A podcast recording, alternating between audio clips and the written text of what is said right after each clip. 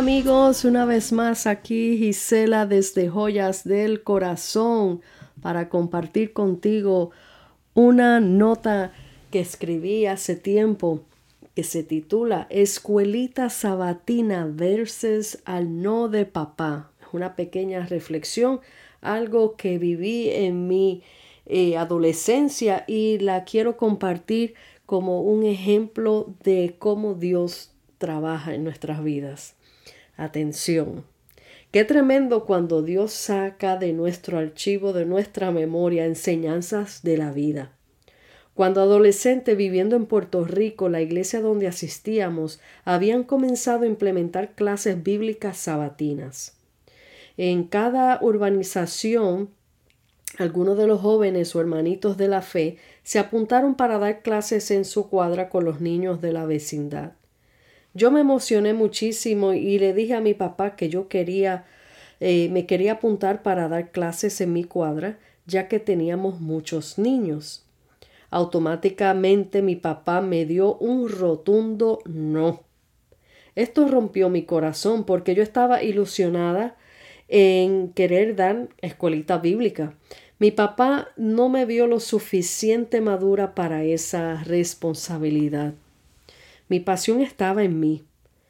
Estaba ahí y yo quería demostrarle a mi papá que sí podía hacerlo y quizás cuando él viera el fruto me dejaría hacerlo de continuo. Llegó el sábado y después que hice las tareas de la casa nos dejaron salir a jugar con nuestros amiguitos. Yo, muy emocionada en lo que iba a hacer, preparé ciertos libros bíblicos para niños y los saqué a la escondida y comencé a buscar y reunir a todos los niños del vecindario y nos reunimos en el patio de un vecino y di mi primera clase con 18 niños. Qué alegría sentía, me dije. Éxito total. Vino el siguiente sábado e hice lo mismo y esta vez tuve 21 niños y dije, wow, esto cada vez se pone mejor. Cuando le di el reporte a mi pastor, él muy gozoso lo anunció en la iglesia. Lo que no le había dicho al pastor era que yo estaba desobedeciendo a mi papá. Yo no lo vi como una desobediencia, sino que yo quería servir a Dios y como me estaba funcionando, estaba bien. Ese día domingo, al llegar a mi casa, mi padre me dio tremendo regaño por mi desobediencia. Mi padre nunca me dijo que no estaba capacitada, sino que no era lo suficiente madura para ello. Hay tareas que Dios tiene reservadas para nosotros en el tiempo perfecto de Él. Aunque la pasión esté, las buenas intenciones de servir a Dios no significa que esté dentro de su voluntad en ese momento. Muchas veces podemos equivocarnos en esto. Las buenas intenciones con la voluntad de Dios. Las buenas intenciones, perdón, con la voluntad de Dios podemos equivocarnos. Quizás alguna palabra que Dios nos dé no significa que sea para el momento, sino para el futuro. En nuestro diario caminar en Cristo estamos en continuo aprendizaje hasta que el Señor venga. Mientras aprendemos nos vamos a equivocar. Lo importante es reconocer nuestro error en humildad y prestar mejor atención a las instrucciones de su palabra y obedecer en todo momento. Unas palabras que mi papá me dijo cuando saqué mi licencia de manejar fue, te aconsejo que ahora que tienes tu licencia de manejar, maneja tu auto como si fuera la primera vez. Nunca pienses que te la sabes toda. ¡Wow! ¡Qué palabras tan sabias! Esto lo podemos aplicar en nuestra vida espiritual. Nunca pensemos que lo sabemos todo. Solo Dios es sabio en todo y siempre estamos aprendiendo de Él. Solo a través de las de lecciones de solo a través de lecciones prácticas de la vida Dios nos muestra, nos enseña su perfecta voluntad. Cuando Dios te cierre un capítulo en tu vida, no lo vuelvas a abrir. Lo que en tiempos pasados fue bueno para ti no significa que lo volverá a ser. Dios es un Dios que no se estanca, ni estanca a sus hijos, sino que nos promueve a cosas mejores. Para cada promoción hay una prueba específica y en ella Él medirá nuestro crecimiento espiritual y madurez. Yo en aquel entonces no estaba capacitada para lo que quería hacer y aunque mis intenciones eran buenas, aún no estaba madura. Eso sí, mi interés de enseñar, cuidar y dirigir ya era el llamado que Dios tenía para mí y había sembrado en mi corazón. Pero ahora Él tenía que desarrollarlo en mi vida con el transcurso de los años. Con esta reflexión Dios nos enseña que todo lo que Él ha plantado en nuestros corazones tendrá frutos en su tiempo perfecto. Así es que no nos aceleremos al tiempo de Dios. Cuando Dios diga no, no peleemos con Él. Papá sabe lo que hace. Dios te bendiga. Esto es una verdadera enseñanza que viví en mi tiempo de adolescencia Qué emoción para mí cuando yo hice mi primera clase. Yo, wow. Eh, y digo mi primera clase, bueno, reuní todo ese grupo de niños y, les leí una historia del libro, de, de teníamos unas enciclopedias eh, bíblicas de esas cristianas con ilustraciones bien bonitas y yo lo que hacía era pues leerle las historias y, y para mí, pues ellos, los niños emocionados y contentos, y para mí eso fue algo, algo lindo, pero lo que no entendía era que el no de mi papá tenía sus buenas razones. Ahora uno de adulto, de, de, de haber experimentado tantas cosas y experiencias con el Señor, y uno puede entender eh, a través de estas enseñanzas eh, verídicas que uno experimenta en la vida, cómo Dios tiene un tiempo perfecto para nosotros. Recuerdo que a la edad de 12 años, Dios me dio una palabra profética en un retiro que teníamos de ayuno y oración en, en la iglesia allá en el campo, en Puerto Rico. Y pues yo muy niña, sentadita allí, mi, mi abuela estaba arrodillada orando, mis tías, y de repente se levanta esta hermana y viene a donde mí y el Señor la usó para darme una palabra profética. Y la palabra decía misionera, misionera para Venezuela.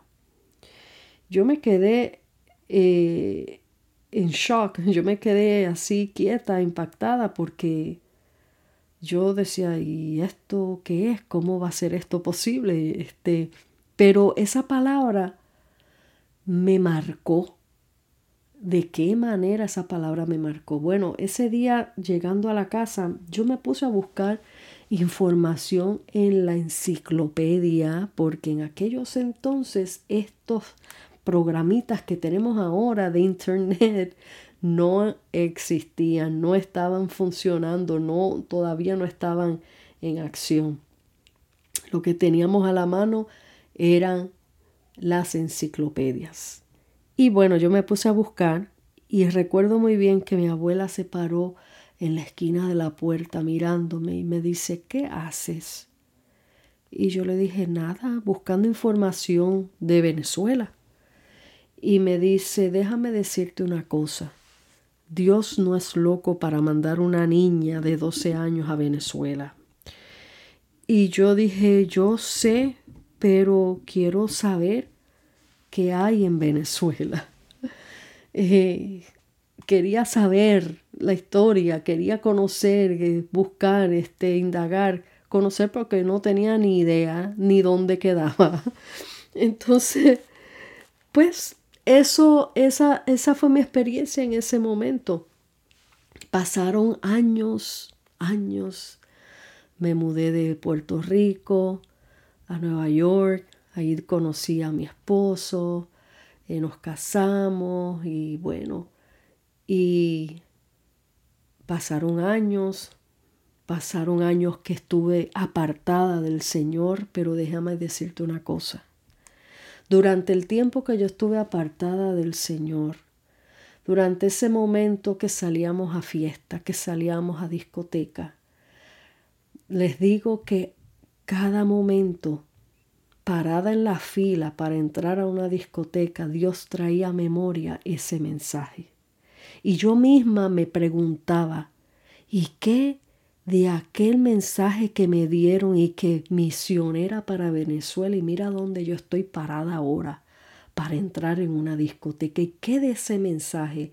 Lo que significa que ese mensaje me marcó, esa palabra profética me persiguió. Y yo no podía dejar de pensar eso, de, de, ese mensaje, eso venía de tiempo en tiempo a mi memoria, que ahora entiendo que era el Señor que me lo traía. Pasaron muchos años que yo estuve apartada y hasta que el Señor me rescató y gloria a Dios por ese momento tan maravilloso. Una vez que el Señor me rescató y empezó a limpiar mi vida y a transformar mi vida y a trabajar en mí, por unos años, unos añitos bien largos que el Señor empezó a trabajar en mí. Al tiempo de estar ya, ya andando en los caminos del Señor, ya madurando, ya eh, empezaron a llegar eh, mensajes y peticiones por el Facebook de gente de Venezuela pidiéndome oración, pidiéndome consejería sin yo conocerlos, sin yo saber quiénes eran. Eh, y así empezó todo. Y ahí empezó el Señor a traerme de vuelta a memoria esa palabra profética. Y yo, oh, wow, ahora que me acuerdo, el Señor me dijo esto y ahora esta gente de Venezuela son los que me están buscando a mí, yo no estoy buscando a nadie de allá.